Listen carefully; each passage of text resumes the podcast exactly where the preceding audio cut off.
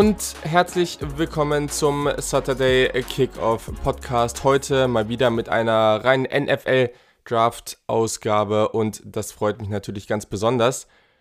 Erstmal vielen Dank fürs Reinhören. Das ist natürlich das Wichtigste. Da freue ich mich immer sehr drüber.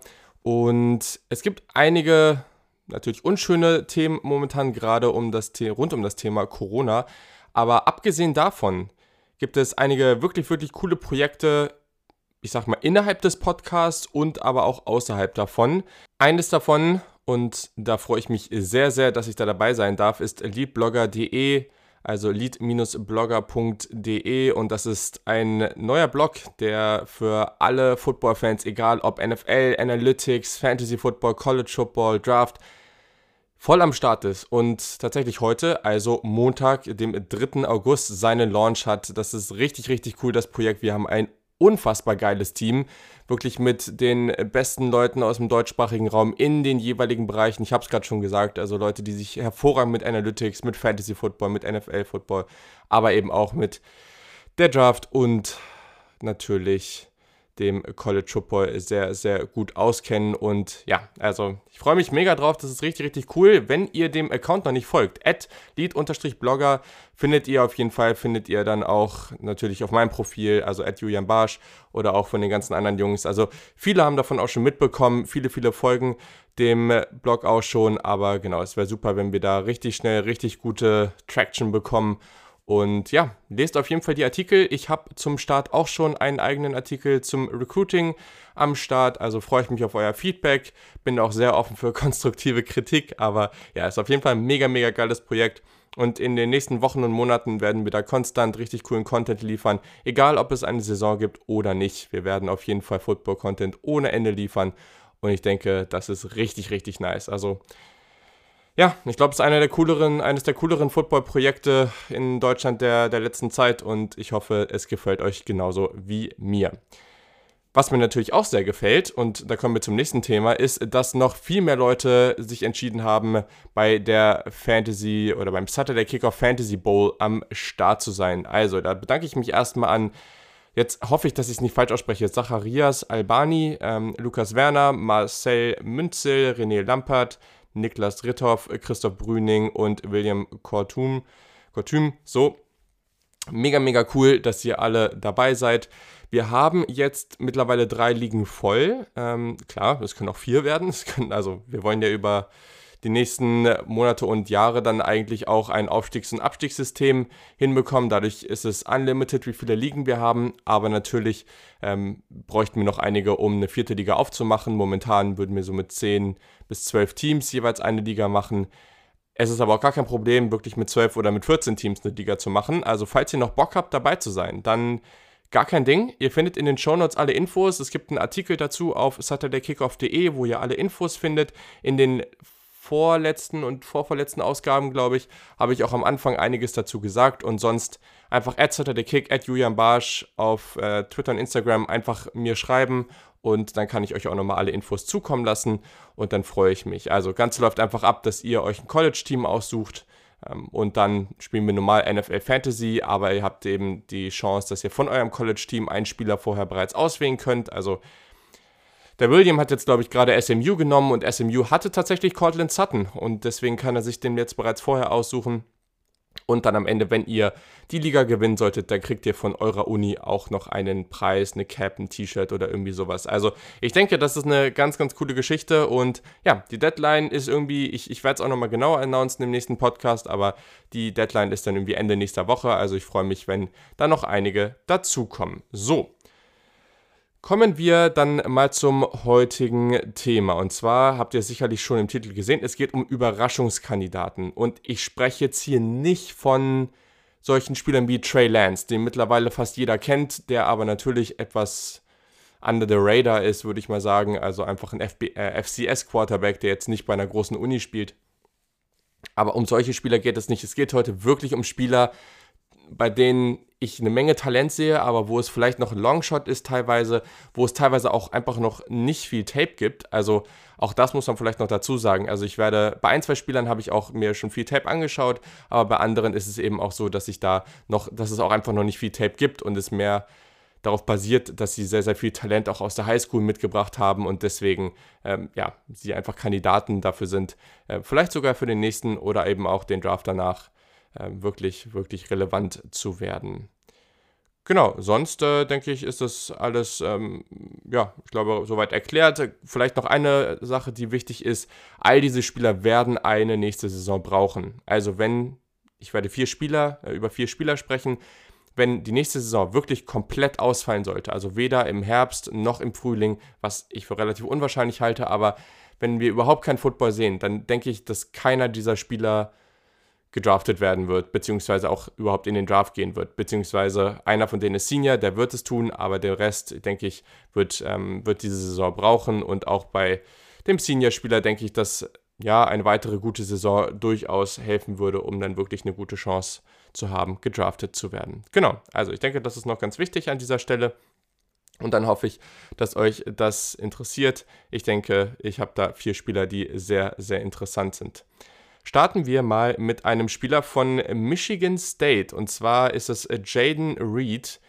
Ganz interessant, weil Michigan State war ja vor ein paar Jahren noch ein richtig, richtig gutes College, haben in der Big Ten regelmäßig äh, zumindest mal in der Riege der Contender um den Big Ten-Titel mitgespielt.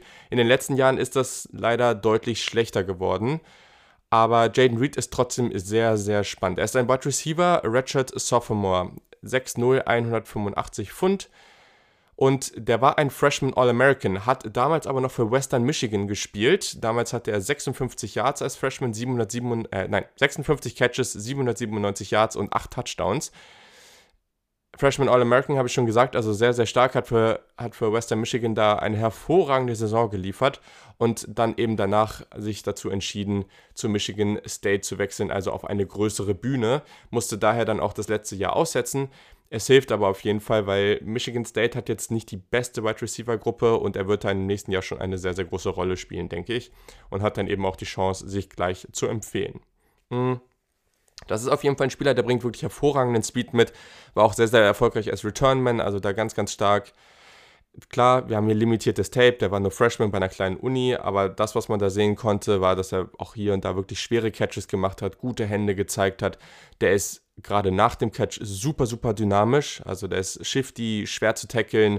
Nach PFF ähm, hatte er in 2018 18 Broken Tackles und 7,3 Yards after Catch pro Reception. Das heißt, jedes Mal, wenn er den Ball gefangen hat, konnte er etwas mehr als 7 Yards im Durchschnitt, im Durchschnitt draufpacken. Das ist richtig, richtig gut. Und ja, ich glaube, wir haben das jetzt im, gerade im letzten Draft gesehen, in der letzten Draft gesehen, wie viele Spieler, die wirklich gut nach dem Catch sind, auch hochgezogen wurden. Also das ist auf jeden Fall etwas, was natürlich eine große Bedeutung für die Scouts hat. Dann auf jeden Fall noch ein Aspekt, der relevant ist, dass er immer wieder tiefe Bälle auch so über die Schulter an der Seitenlinie gefangen hat. Also hat er wirklich gutes Balltracking gezeigt ähm, und eben auch die Balance, um wirklich dann am Ende den Ball innerhalb des Felds zu fangen. Also da bin ich mal ganz gespannt, gerade was seine Rolle angeht, weil ich habe auch schon gelesen, dass er vielleicht hier und da auch mal im Slot spielen könnte mit seinem Speed und seiner Agilität, sicherlich auch ganz spannend, aber er hat eben auf Tape auch schon viele dieser Catches an der Seitenlinie und das macht er wirklich ganz gut, gerade auch bei seinen Touchdown-Catches. Das, ähm, das war sehr, sehr gut und daher bin ich wirklich interessiert daran, wie seine Rolle am Ende aussehen wird, weil das könnte auch ein sehr vielseitiger Spieler werden. Ja, also Jaden Reed, sehr, sehr spannend. Guckt euch gerne auch mal ein, zwei Highlights da von ihm auf YouTube an. Da ist nicht so viel, aber wie gesagt, also man kann schon mal grob erkennen, was für ein Typ Spieler er eigentlich ist. Und ich denke, dass das jemand sein wird, der ja, uns eigentlich allen sehr, sehr viel Spaß bereiten wird. Ein Spieler, den ich richtig, richtig spannend fand. Also ich habe zwei Quarterbacks dabei und dieser hier, ich fand den letztes Jahr schon ganz gut und ich habe mir jetzt noch mal mehr von ihm angeguckt und also ich bin mir ziemlich sicher, wenn der jetzt bei einer großen Uni spielen würde, der würde viel mehr Hype bekommen. Also ich weiß jetzt nicht, ob das, also ich, das wird wahrscheinlich nie ein Kandidat sein, der irgendwie am ersten oder zweiten Tag gedraftet wird. Aber ich persönlich mag den sehr und werde den auf jeden Fall weiter beobachten. Und zwar ist es Levi Lewis von den Louisiana, Louisiana Raging Cajuns eines der besseren Group of Five Teams auf jeden Fall. Und äh, ja, er ist Senior. Das ist der Spieler, den ich eben angesprochen hatte. 5'11, also nicht besonders groß, 190 Pfund, also auch relativ dünn. Ähm, hatte in 2019 64,3% seiner Bälle angebracht, knapp über 3000 Passing Yards, 26 Touchdowns, 4 Interceptions. Und ja, das ist ein ganz, ganz interessanter Spieler, wie ich finde. Also hat in 2019 Louisiana zu einer Top 10 Offense in Total Offense und in Scoring Offense geführt. Und ja, ich gehe jetzt mal kurz durch. Hier habe ich ein bisschen mehr geschaut. Es gab auch ein bisschen mehr Tape und daher gibt es hier auch etwas mehr, was ich euch erzählen kann zu ihm. Also, wenn wir auf seine, ja, seine Reads gucken, das sind teilweise vorgegebene Reads, sind auch viele RPOs, äh, teilweise aber auch Full Free Reads und das ist da teilweise auch sehr, sehr gut. Er, es gibt Situationen, wo auch mal den Safety praktisch mit seinen Augen lenkt und dann über die Mitte schön den freien Mann findet. Das sieht sehr, sehr gut aus. Decision Making gerade als Passer ist gut. Eben habe ich schon gesagt, nur vier Interceptions in 2019. Er geht wirklich sehr gerne über die Mitte und findet da auch immer wieder seine Targets. Spreche ich gleich nochmal drüber. Ähm, als Runner ist das nochmal eine andere Geschichte. Also der ist athletisch, aber der macht da teilweise noch unnötige Fehler. Also es gab Situationen, wo er scrambled und dann wirklich weit nach hinten scrambled. Also 20, 30 Yards, das gab es ganz selten. Aber ich, ich habe jetzt einfach mir, mir ein paar Situationen angeguckt und da ist mir das aufgefallen, ähm, wo er wirklich weit nach hinten gescrambled ist und dann den Ball wegwerfen wollte und der Ball dann eben nicht über die Line of Scrimmage gekommen ist und es somit ähm, Intentional Grounding als Penalty gab. Ähm, immer wieder in Situationen, wo er vielleicht auch gezwungen ist, wo, wo sie hinten liegen, ähm, er gezwungen ist, jetzt irgendwie was zu forcieren. Ähm, Gerade so kurz vor Schluss, da gab es immer wieder Situationen, wo er schlechte Entscheidungen getroffen hat. Also da muss er noch dran arbeiten. Das war alles definitiv noch nicht ideal. Mhm. Sein Processing Speed, da hat er teilweise sehr, sehr gute Momente, wo er extrem schnell ist und teilweise Momente, wo er halt noch schneller sein könnte. Also ich glaube, das ist noch relativ inkonstant, aber ich hatte auch das Gefühl, also es gab teilweise Situationen, wo er dann eben den freien Mann an der Neve praktisch frei, praktisch frei hatte, also irgendwie eine, eine kurze Crossing Route, den aber mit Absicht nicht angespielt hat, weil er eben genau wusste, okay, ich brauche jetzt irgendwie mehr Yards, weil wir haben nicht mehr viel Zeit auf der Uhr ähm, oder eben durch das Down irgendwie dritte und zehn oder wie auch immer. Also ich habe auch das Gefühl, dass der schon relativ intelligent spielt, aber eben trotz alledem Processing Speed könnte noch besser sein. Accuracy, genau das ist etwas, wo er wirklich, wirklich hervorragend ist, würde ich sagen. Also zumindest, wenn wir auf die kurzen und mittleren Pässe gucken. Also das macht er extrem gut. Er wirft regelmäßig zum Beispiel bei tieferen so Dick Routes, ähm, 20 Yards das Feld runter. Also Dick Route ist ja, wo sie erst vertikal laufen und dann so ab also 15 Yards, ich glaube, es ist auch immer unterschiedlich, 15, 20 Yards dann zur Mitte brechen und dann eben horizontal ähm, parallel zur Line of Scrimmage eben ihre Route weiterlaufen. Und da wirft er teilweise echt in kleinste Fenster direkt über die Mitte. Ähm, wirft dabei auch sehr, sehr häufig so, dass der Receiver den Ball mitten im Lauf äh, mitnehmen kann. Ähm, hat also hat dabei, dabei teilweise wirklich absurde Bälle, wo er, also im Idealfall wirst du ja teilweise, oder ist es natürlich gut, wenn dein, wenn dein Quarterback das kann, den Ball genau hinter die Linebacker, aber vor die Safeties in den freien Raum zu werfen. Aber es gab da wirklich Situationen, wo dieser Raum zwischen den Safeties und den Linebackern nicht groß waren. Also da waren die relativ nah beieinander, dazwischen sein Receiver und er schafft es, den Ball da genau reinzuwerfen. Dieses, dieser typische Bucket Throw, also richtig, richtig stark, was er da teilweise gemacht hat. Ich war sehr, sehr beeindruckt davon. Ähm, Gerade auch Ball Placement ist dabei sehr, sehr gut. Also der Quarterback, den ich, über den ich später noch spreche, der hat da noch etwas, ja, Raum zur Verbesserung, würde ich jetzt mal sagen, aber das macht Levi Lewis schon wirklich hervorragend. Er zeigt auch guten Touch. Zu seinem Release erstmal als Linkshänder, das ist ganz witzig. Also beide Quarterbacks heute sind Linkshänder. Ähm, er hat einen relativ schnellen Release, kommt nach dem Snap auch schnell in seine Motion, also steht auch schnell passbereit da. Hat eigentlich ähm, aus dem Laufen ganz guten Release ähm, und sieht allgemein sehr sauber aus und, und ist auch sehr konstant in seiner Ausführung. Also das verändert sich irgendwie nicht von Wurf zu Wurf, was ja bei einigen Quarterbacks ein großes Problem dann bei der Accuracy ist. Fußarbeit, ähm, wirft teilweise auch von Off-Plattform oder wo es nicht ganz ideal ist. Und ja, das, da bringt er die Bälle teilweise an, teilweise eben auch nicht. Also ich denke, dass, da kann er auch noch dran arbeiten. Teilweise ist es auch unnötig, wenn er Off-Plattform wirft, aber genau, spreche ich gleich auch nochmal drüber. Mhm. Was mich sehr gefreut hat, ist, dass ich bei einigen Würfen wirklich Antizipation gesehen habe. Also dass der während der, wenn wir jetzt wieder so eine, so eine Route haben, wo der Receiver aus dem Slot irgendwie 10 Yards das Feld runterläuft, vertikal und dann zur Mitte bricht, dann gibt es wirklich Situationen, wo er den Ball loslässt, während der Spieler noch vertikal läuft, also vor dem Break praktisch. Und dann eben der Ball ist in der Luft, der Spieler, der Receiver bricht zur Mitte und bekommt ihn dann an der richtigen Stelle. Also natürlich, das war jetzt nicht besonders häufig und man muss auch dazu sagen, dass diese Offense schon relativ Quarterback-freundlich ist. Also Ähm, ist, schon, ist schon sehr, sehr gut designt alles, aber es gab eben wirklich ganz, ganz tolle Würfe da und ja, das willst du von ihm sehen. Also das war wirklich stark. Genau, dann zu seiner Armstärke. Also ich würde mal sagen, das ist nicht der stärkste Arm ever, aber er hat einen guten Arm. Also das ist jetzt nicht auf so Jacob Eason, Justin Herbert Niveau und vielleicht auch nicht direkt in der Stufe darunter, aber wenn du den Durchschnitt nimmst, dann würde ich teilweise, würde ich ihn so da vielleicht leicht drüber sehen. Also es gibt viele Situationen, wo es nicht gut aussieht, wo man auch sagen kann, okay, auf Plattform oder aus dem Lauf funktioniert das jetzt nicht so gut, wie du dir wünschst, aber dann gibt es eben auch wieder Plays, wo er off Plattform den Ball 20 Yards das Feld runterwirft und der wirklich mit guter Armstärke das Feld runtergeht. Also hat auch Bälle, wo, wo der Receiver eine Outroute läuft, er von der linken Hashmark wirft und der Ball an der rechten Seitenlinie perfektes Timing, schnell und gut ankommt. Also ist nicht ganz einfach bei ihm zu bewerten, wie ich finde, aber gleichzeitig ähm, mache ich mir da ehrlich gesagt keine großen Sorgen. Mhm. Unter Druck bringt er, also er bringt allgemein wirklich gute Mobilität mit. Das ist kein Spieler, der, wenn er das Feld runterläuft, extrem schnell ist. Er ist ja auch relativ klein, also wenn wir, ich finde, er sieht so ein bisschen wie so ein, körperlich wie so ein Kyler Murray aus, vielleicht ein bisschen dünner, aber so in die Richtung. Kyler Murray war nochmal schneller, aber er ist relativ shifty und er ist vor allem sehr, sehr mobil. So, er ist einfach sehr agil, sehr mobil und das macht er vor allem in der Pocket hervorragend. Hm. Geht teilweise etwas zu schnell aus der Pocket, das ist nicht, nicht oft der Fall, aber es gab Situationen, wo man das klar sehen konnte und er wird unter Druck auch teilweise ein bisschen zu hektisch und ungenau. Genau. Aus dem Lauf habe ich auch schon gesagt, guter, Re guter Release, wirkt dabei sehr komfortabel und sein athletisches Profil habe ich auch schon etwas zugesagt. Der ist halt wirklich shifty, der hat ganz guten Speed, nicht sehr gut. Ähm, der kann als Dual Threat Quarterback genutzt werden, also der kann auch mal eine Read Option oder sowas laufen und ich finde gerade in der Pocket, wenn er, wenn er den Passrushern ausweicht, was er wirklich gut macht, einfach wie es aussieht, von der Art, wie er sich dort bewegt, erinnert er stark an Russell Wilson. Ganz wichtig, ich sage nicht, dass er Russell Wilson ist. Ich sage auch nicht, dass er beim Pocket Movement so gut wie Russell Wilson ist. Aber einfach von der Art, wie er sich dort bewegt, das sieht einfach sehr ähnlich aus. Finde ich einfach ganz spannend. Genau, so. Und ähm, ja, letzte Sache, die man vielleicht noch sagen kann. Er hat ein bisschen zu viele Fumbles gehabt, da muss er aufpassen und er ist eben sehr, sehr dünn und slidet nicht oft genug. Also der kriegt da, wenn er, wenn er dann läuft, viel zu viele Hits ab. Also da muss er definitiv noch dran arbeiten.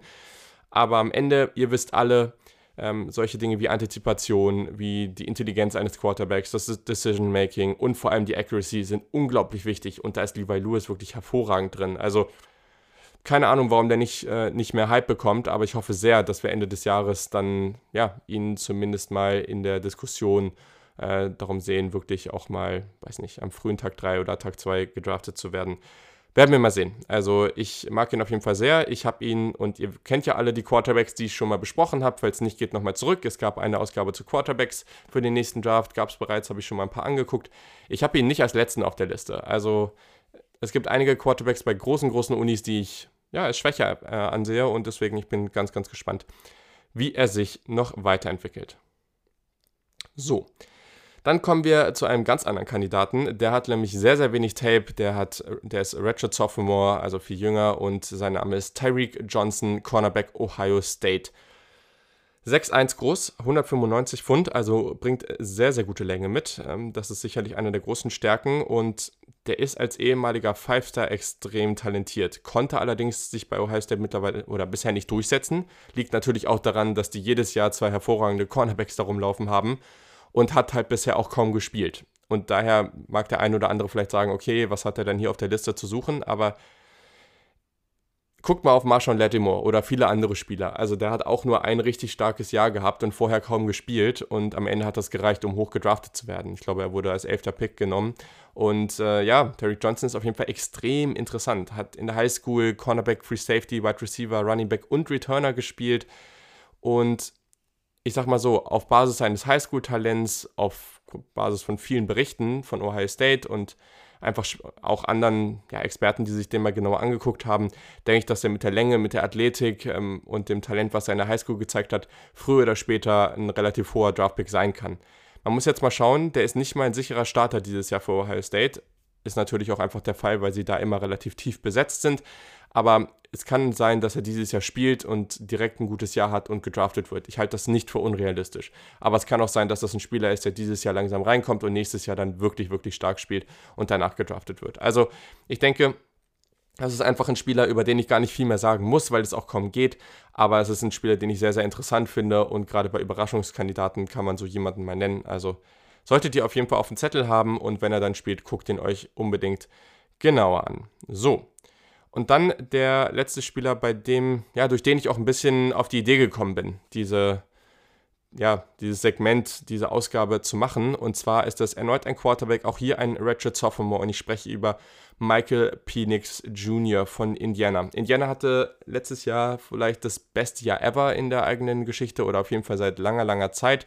Und Michael Penix Jr. war sicherlich einer der Gründe dafür. Er ist mit seinen 6'3 relativ groß, ähm, hat, äh, ist 202 Pfund schwer, hat da schon etwas draufgepackt an Gewicht tatsächlich, aber da geht natürlich noch mehr. Ähm, er ist ebenfalls Linkshänder, Linkshänder habe ich eben schon gesagt. War in seinen ersten Jahren relativ verletzungsanfällig. Das ist nicht besonders positiv, muss man mal weiter beobachten und hat deswegen auch nur sechs Spiele in 2019 als Starter gemacht, konnte sich da aber durchsetzen. 68,8% seiner Bälle sind angekommen, 1300 Passing Yards, 10 Touchdowns, 4 Interceptions.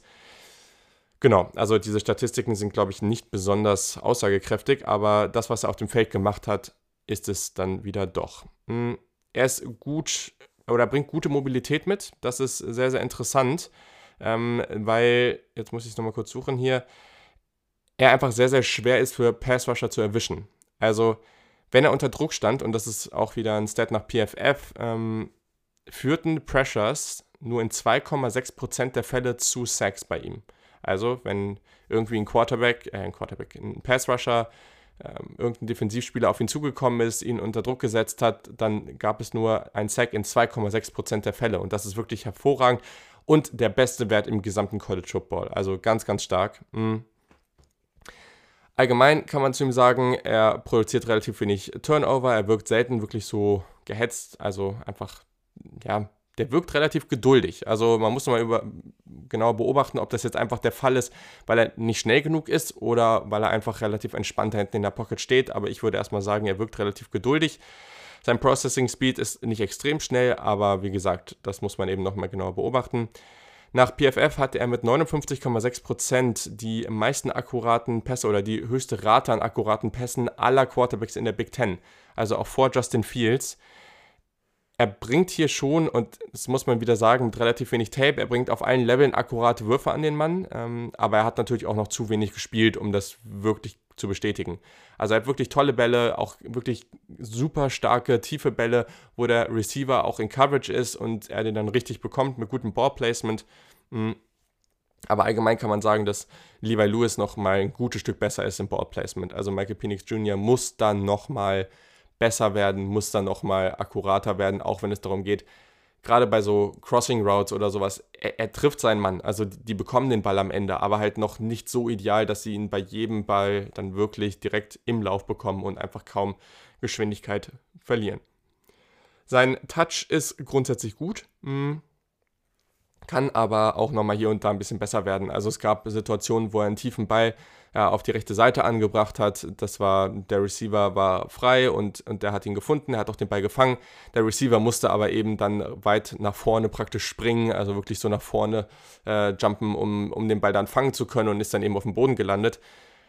Ich sag mal, mit etwas mehr Touch im Wurf hätte der Receiver den Ball dann auch einfach so fangen können und weiterlaufen können. Also da gab es noch ganz, ganz wenig Situationen und das sind jetzt Einzelbeispiele, aber einfach nur, dass ihr ein Gefühl dafür bekommt, ähm, teilweise ist der Touch wirklich gut, aber das ist sicherlich etwas, auch gerade hier wieder im Vergleich zu Levi Lewis, kann das noch besser werden. Der Release ist, würde ich mal sagen, solide, also ist ganz gut, recht kompakt, aber es sieht noch nicht so komplett natürlich aus. Also es funktioniert anscheinend für ihn, aber gerade auch bei längeren Würfen habe ich, habe ich nur selten das Gefühl, dass er wirklich so diese Form verliert. Also viele Quarterbacks, wenn sie wirklich tief werden wollen, fangen ja an, den Ball so runter zu, das Feld runter zu schleudern und das Gefühl habe ich bei ihm selten.